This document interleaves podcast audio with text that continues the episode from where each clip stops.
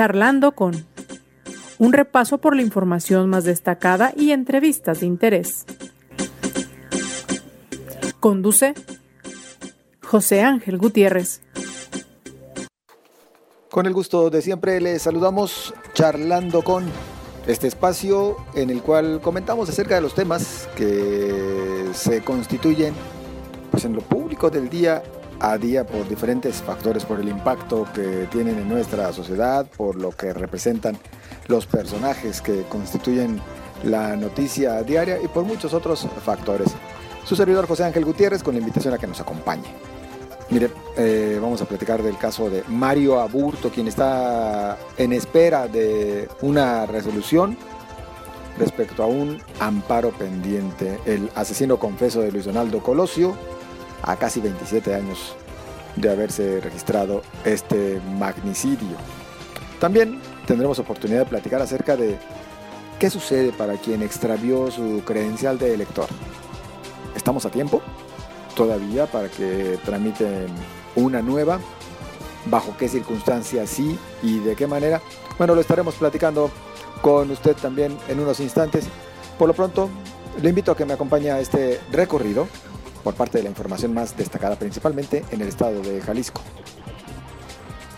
Carlos Enrique Torres Lugo, director general del Sistema Intermunicipal de Agua Potable y Alcantarillado, destacó que el estimado anual, que se terminaba en febrero, se prolongará por un mes más, lo que permite a los ciudadanos asistir a las instalaciones del CIAPA y aplicar 10% de descuento en su pago hasta el mes de marzo.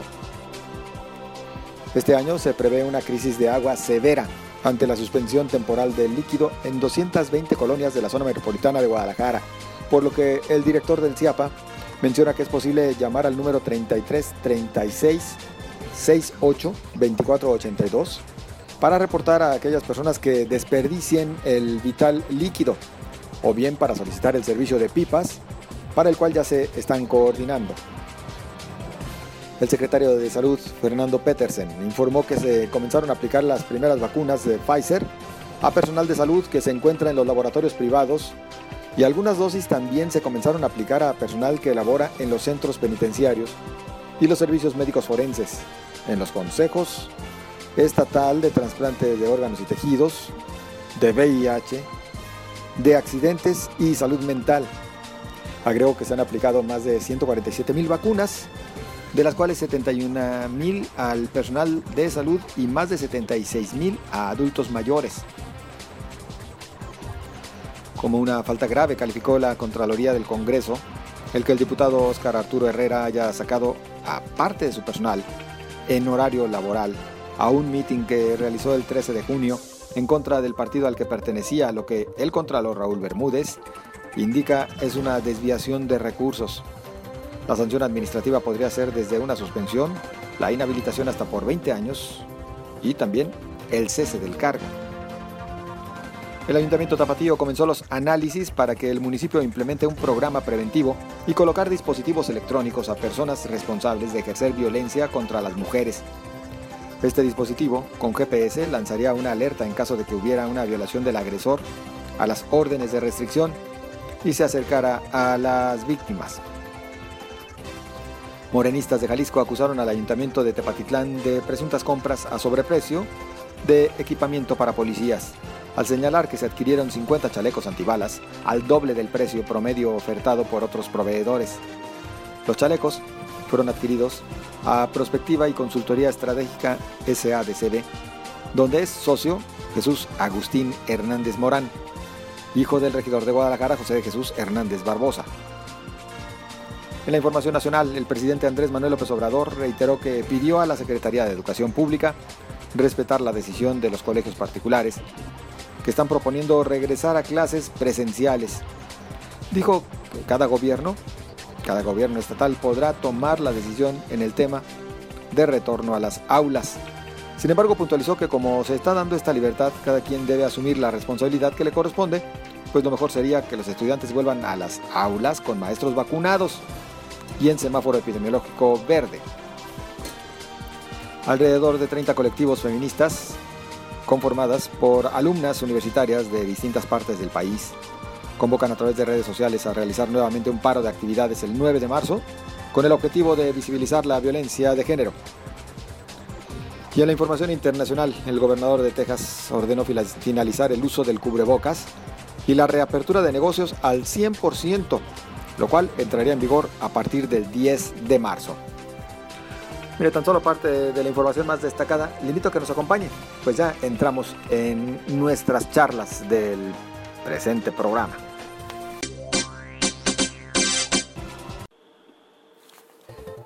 ¿Es posible todavía tramitar la credencial de elector ante el INE?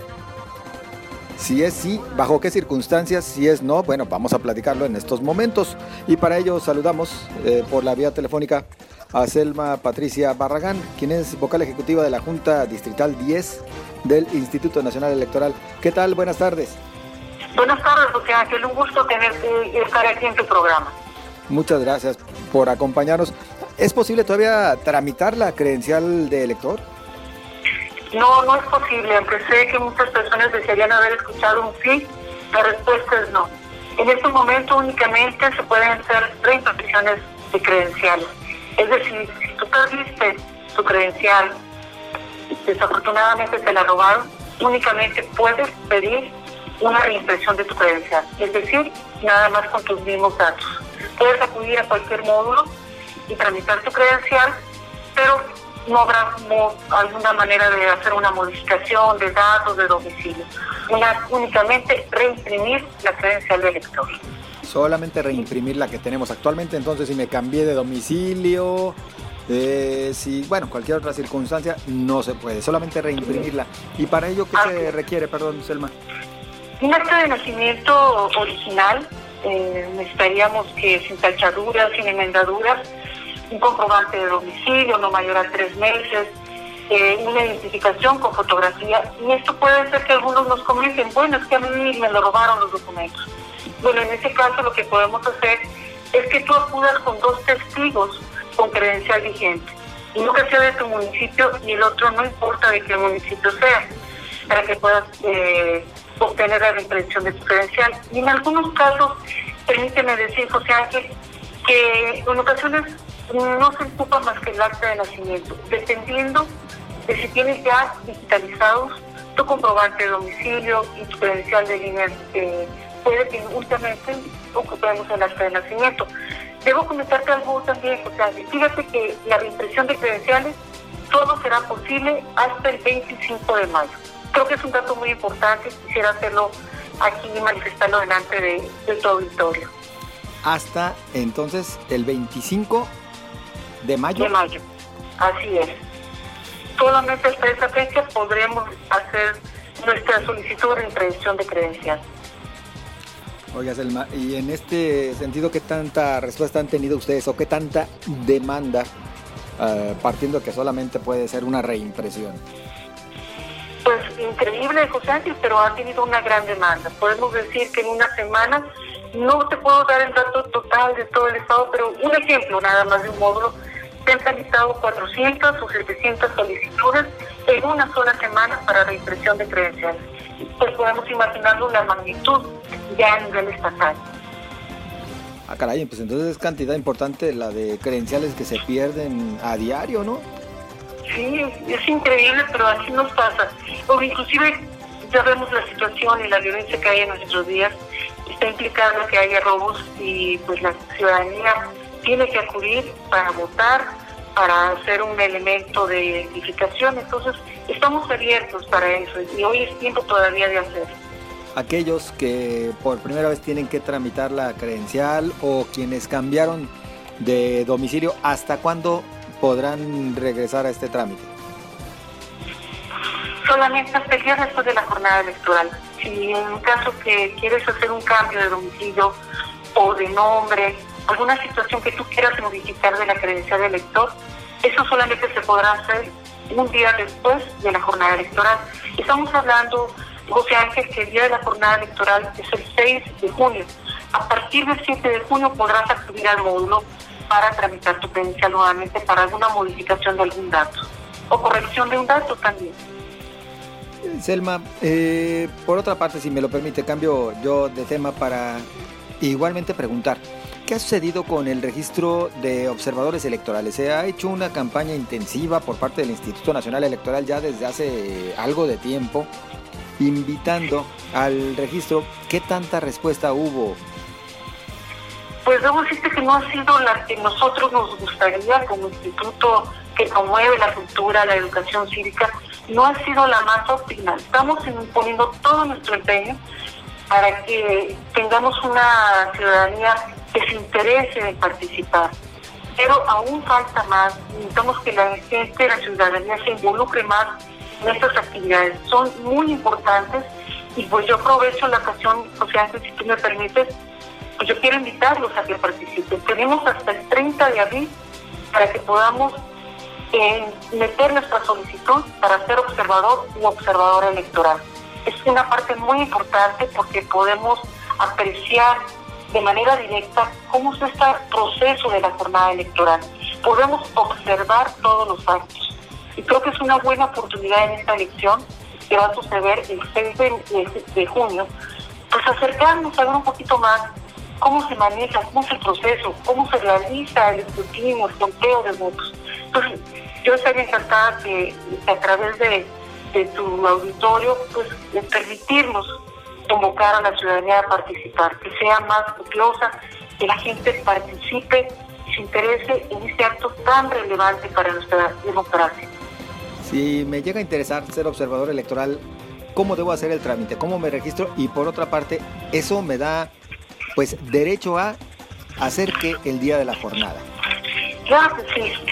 O sea, mira, para poder registrarte todo basta que te metas a la página del INE, www.ine.mx, o acudir a una junta de que te pueden apoyar en esta actividad. Y debes de cumplir unos requisitos para ser observador electoral. Primero, ante todo, ser ciudadana o ciudadano mexicano y estar en pleno goce de tus derechos políticos y civiles. No haber sido miembro de dirigencias de organizaciones o partidos políticos en los últimos tres años no haber sido candidato o candidata en los últimos tres años y no ser designado, algo muy, muy importante, no ser designado para integrar las mesas directivas de casilla. Tendrá eh, preponderancia el hecho de ser funcionario de casilla. Y para poder acreditarlo, pues obviamente tienes que tomar un curso de capacitación que puede ser presencial o en línea. Si tomamos en cuenta la situación de COVID actualmente está, sea, y puedes hacerlo de manera eh, virtual, de manera por internet, en la página de www.ine.mx. Y ahí estará el formato de solicitud, llenando tus actos.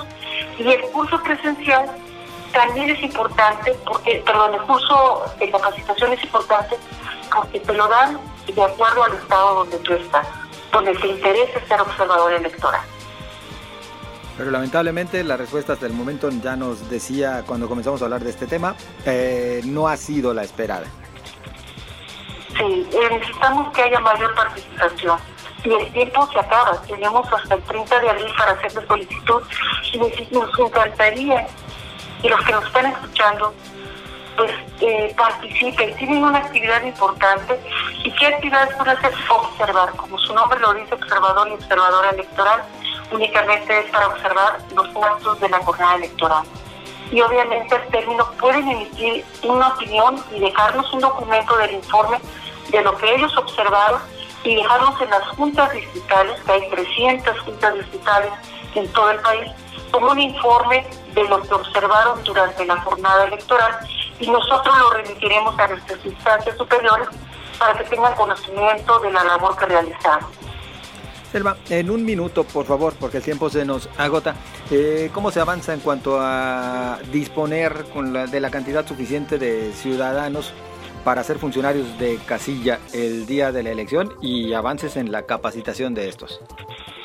Pues la capacitación y la respuesta de la ciudadanía, a pesar de la contingencia sanitaria, ha sido positiva. Pero sin embargo, aún no podemos integrar toda la totalidad de casillas en el Estado necesitamos la mayor participación a todos los ciudadanos y ciudadanas que acudan a sus domicilios a notificarles, aquellos que nacieron en el mes de agosto y pueden llegar hasta septiembre, octubre, y que inician a partir de la letra A. Esperamos la participación de ellos al momento de acudir el capacitador a tocar las puertas. Por favor, acepten, es una oportunidad que tienen de acercarse a lo que significa un proceso electoral. Es la mayor oportunidad que tienen. Y los invitamos a que acepten esta participación, esa convocatoria para participar. Bien. Pues Elma Patricia Barragán, nosotros agradecidos por su compañía en este espacio. Pues Ángel, agradecida soy yo por permitirnos abrirnos este espacio y poder comunicarnos con la ciudadanía. Te lo agradezco infinitamente. Es un placer, muy amable. Vocal ejecutiva de la Junta Distrital 10 del INE, el Instituto Nacional Electoral, Selma Patricia Barragán. Continuamos.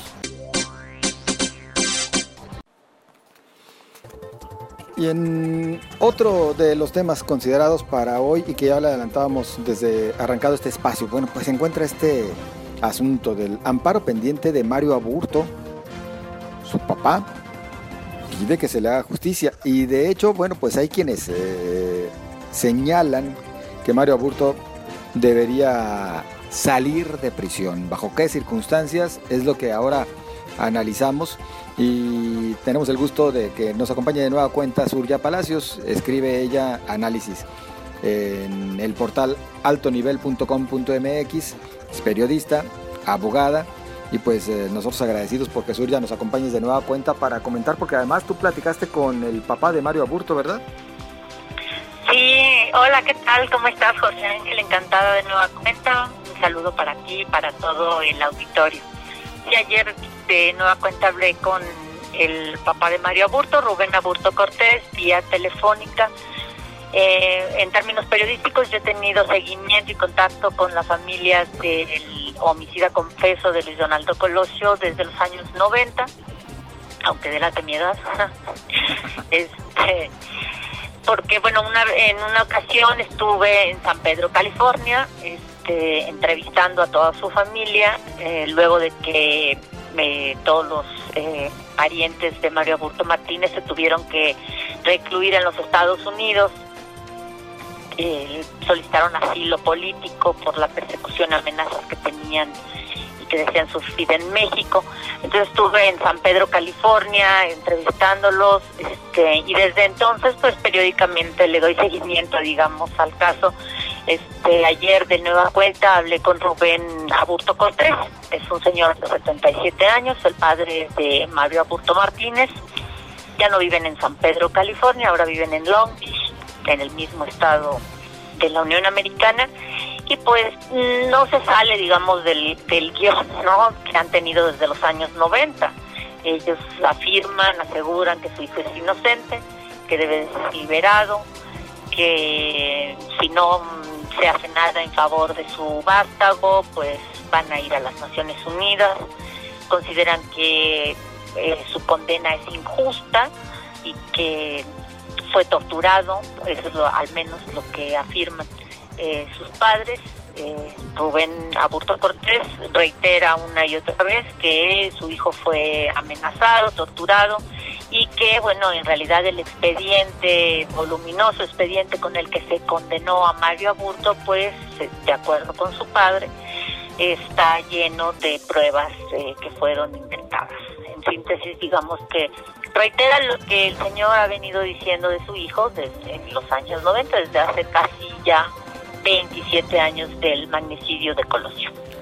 Oye, Surya, en esta ocasión, justo el 23 de marzo, cuando se cumplen esos 27 años del magnicidio, pues hay una coincidencia.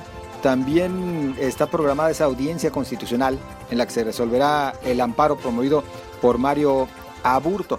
Un amparo que más bien tiene que ver para que no lo trasladen a, otra prisión, ¿verdad? Sí, así es.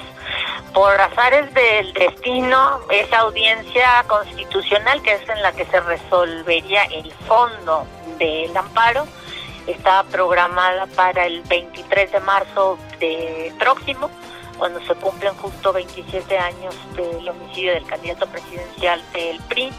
Es una audiencia que se ha estado decidiendo en varias ocasiones, pero en esta ocasión, digamos que la fecha, por decirlo definitiva, es para, para resolver este asunto el, próximo 23 de marzo. Y es un amparo que promovió Mario Aburto Martínez junto con otros reclusos que se encontraban en el penal de Huimanguillo en Tabasco, un penal federal de mediana seguridad, donde había estado desde el año 2012, desde julio de 2012 hasta octubre de 2020. En ese mes del año pasado, la Secretaría de Seguridad Pública y Protección Ciudadana a nivel federal, al cargo en ese entonces de Alfonso Durazo, anunció y de hecho se publicó en el Diario Oficial de la Federación la desincorporación del sistema penitenciario federal de ese reclusorio en Huimanguillo, Tabasco. Eso quiere decir que, bueno, eh, ya no va a ser un, desde entonces, desde octubre del año pasado, ya no es un, penal federal y por eso los reos que tenían esa característica de haber alguno ser condenados fuero federal tuvieron que ser trasladados a Sonora y a Guanajuato.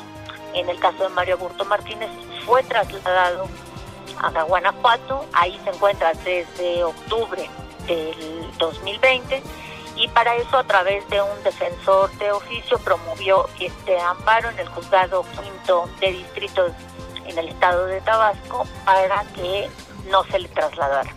Como ya se trata de un hecho consumado, porque en efecto se le trasladó, el juez le concedió la suspensión de plano que hace las veces de definitiva para que no fuera incomunicado en su nueva residencia, en este penal en el estado de Guanajuato, y no pudo, digamos, este, ante hechos consumados ya no aplica la, la suspensión ni, ni provisional ni definitiva, pero en el fondo del amparo, cuando este se resuelva tras la audiencia constitucional, si cabe la posibilidad de que el juez falle a favor de Mario Aburto para que sea regresado a Huimanguillo. Esto sí es materialmente posible, ¿no? Es decir, que existe esa condición. Eh, si es posible regresarlo, de acuerdo con el sistema penitenciario federal, si ese penal ya está cerrado, pues definitivamente aunque le otorguen el amparo, pues será imposible que se le regrese y tendrá que quedarse en Guanajuato.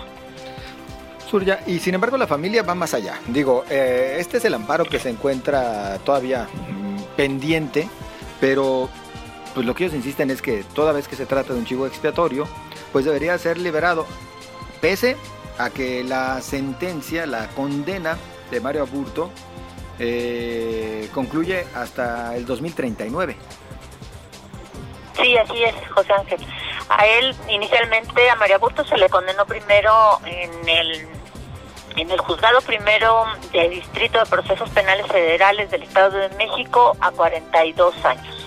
Posteriormente, en apelación que realizó el Ministerio Público Federal, un tribunal unitario lo condenó a 45 años. Esa es la, la condena, la sentencia en firme que, pesa en contra de Mario Aburto por los delitos de homicidio calificado con premeditación y alevosía y portación de arma de fuego sin licencia. Y bueno, esta concluye en marzo del año 2039, cuando esté a punto de cumplir 68 años de edad. Él ahora tiene 50 años y ha estado desde 1994 en cuatro penales, primero en, en el penal del Estado de México, el Altiplano, que antes se le conocía como La Palma, después estuvo en Puente Grande, Jalisco, y enseguida eh, en Huimanguillo, Tabasco, durante ocho años y ahora se encuentra en Guanajuato. Y bueno, José Ángel, bueno, todo esto también sale eh, porque la semana pasada la Comisión Nacional de Derechos Humanos emitió medidas cautelares a favor de Mario Burto porque sus familiares y después él posteriormente promovieron una queja ante la CNDH porque dice que no se le proporcionan los alimentos ni las medicinas que requiere para sus padecimientos crónicos y para ello la CNDH eh, emitió estas medidas para proteger sus derechos humanos independientemente de que sea un condenado por homicidio eh, y también por ahí en, al final del comunicado de la Comisión Nacional de Derechos Humanos, esta dice que eh, está dispuesta a reabrir el caso, a reanalizar el caso Colosio a la luz de las pruebas que pudiera aportar Mario Augusto Martínez.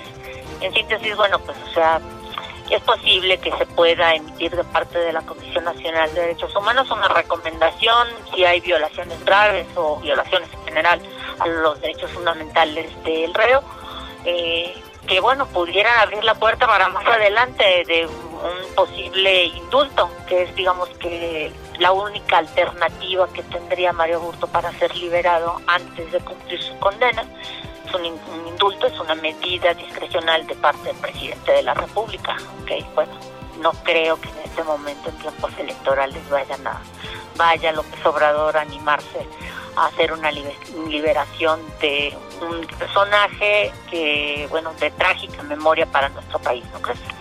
Que bueno, del actual gobierno todo podemos esperar, ¿no? Sí, pero también el cálculo político, ya lo conocemos a López Obrador, o sea, no paso que, pues, que no tenga, este, digamos, el escenario de cuánto le puede afectar política, el, política y electoralmente a su presidencia y a, y Morena.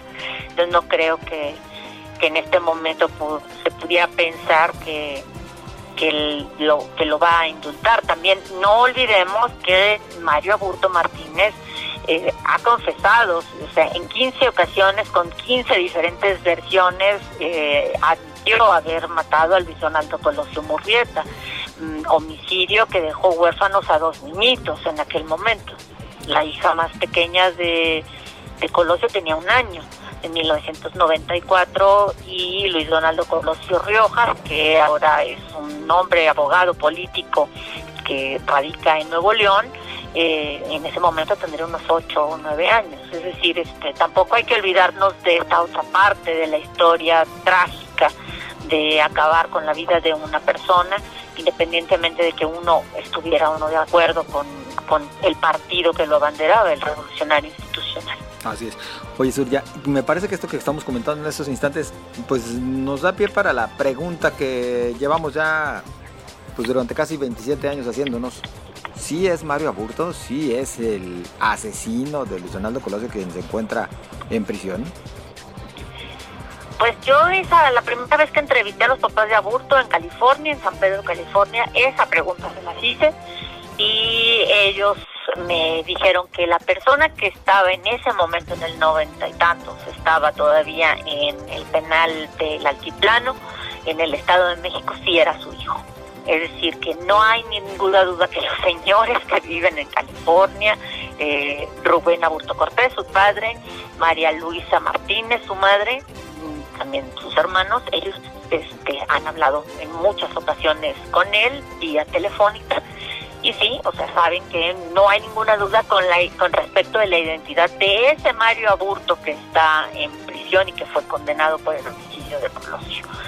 Ahora, si si, se, si cambiaron en una de las tantas versiones ¿no? que desde ese desde el 94 se manejan, si se cambió o no a la persona que disparó, pues eh, todo el expediente ha sido mm, fue muy mal muy mal manejado desde el principio por parte de la otrora Procuraduría General de la República pero mm, yo creo que más allá de esas distintas versiones lo que sí es una certeza es de que él mismo en varias ocasiones, todo el expediente por lo menos en unas 15 ocasiones, ha dado distintas versiones de cómo accionó el arma en contra de Colosio. Es decir, él es un homicida confeso, lo admite. Lo único que varía en esas versiones es la modalidad o la forma en la que el arma se disparó. En unas dice que fue accidental, que una mujer lo golpeó en la pierna y que por eso le dolía la pierna y, y accidentalmente puso el dedo en el gatillo y se apretó. En, en, otra versión dice que no era su intención, que estaba cegado. Es decir, eh, él siempre admite y siempre lo ha admitido que mató a Colosio. Lo único que ha variado en sus distintas versiones es si fue accidental, que él no quería, que alguien lo golpeó, que fue la modalidad en la que se accionó el arma. pero de que esa persona que está presa ahora en Guanajuato, él ha admitido que efectivamente privó de la vida al candidato presidencial en 1994. Prácticamente para concluir, entonces tendríamos que decir que a priori y dadas las circunstancias, principalmente políticas, de momento queda descartado un indulto. Perdón, no te escuché lo, último. Sí, de momento queda descartado un indulto, vaya, principalmente por factores de índole política. Eso es lo que yo creo, ¿no? me parece que en este momento el país no está como para una sorpresa de, este tipo de parte del presidente López Obrador, porque este él tiene, es cierto, tiene esa facultad discrecional, él puede liberar a cualquier reo en cualquier en el país. es su facultad, es una cuestión de, de que lo quiera hacer o no lo quiera hacer. Ya el año pasado ya los padres le habían enviado también a López Obrador por estas mismas fechas para el aniversario del asesinato eh, una carta pidiéndole que los ayudara y López Obrador en una de sus conferencias matutinas dijo que, este, que pocos días antes de que era asesinado Luis Donaldo Colosio, él se había reunido o habían hablado y habían comentado algo. Este, no se le vio el año pasado una intención específica, así como que voy a analizar un indulto o cosas de ese tipo. Yo creo que por el momento no, no, no se va a dar esta posibilidad, aunque queda abierta la puerta para que, por ejemplo, más adelante, después de su investigación, la Comisión Nacional de Derechos Humanos pueda decir que hubo violaciones graves a los derechos humanos de Mario Aburto y eso pudiera significar ya después de las elecciones de junio pues un motivo o una digamos algo que fortalezca el argumento en caso de que López Obrador quiera indultar a Mario Aburto pues habremos de esperar para ver qué es lo que sucede, tanto por lo que refiere a la resolución eh, con respecto al amparo pendiente y este otro tema que también sería por demás polémico. Surya, muchísimas gracias por acompañarnos. ¿De qué? Un saludo, José Ángel, para ti, para todo el auditorio. Muy amable. Es Surya Palacios, periodista, abogada, escribe en altonivel.com.mx y ahí puede usted eh, seguir todos sus análisis eh, jurídicos respecto a diversos temas como este, este que es polémico, el del amparo pendiente de Mario Aburto. Así llegamos al final de este espacio. Usted, gracias por su compañía. Recuerde, espero sus comentarios en Twitter, arroba José Ángel GTZ, en Facebook, José Ángel Gutiérrez, la fanpage. Pásela bien.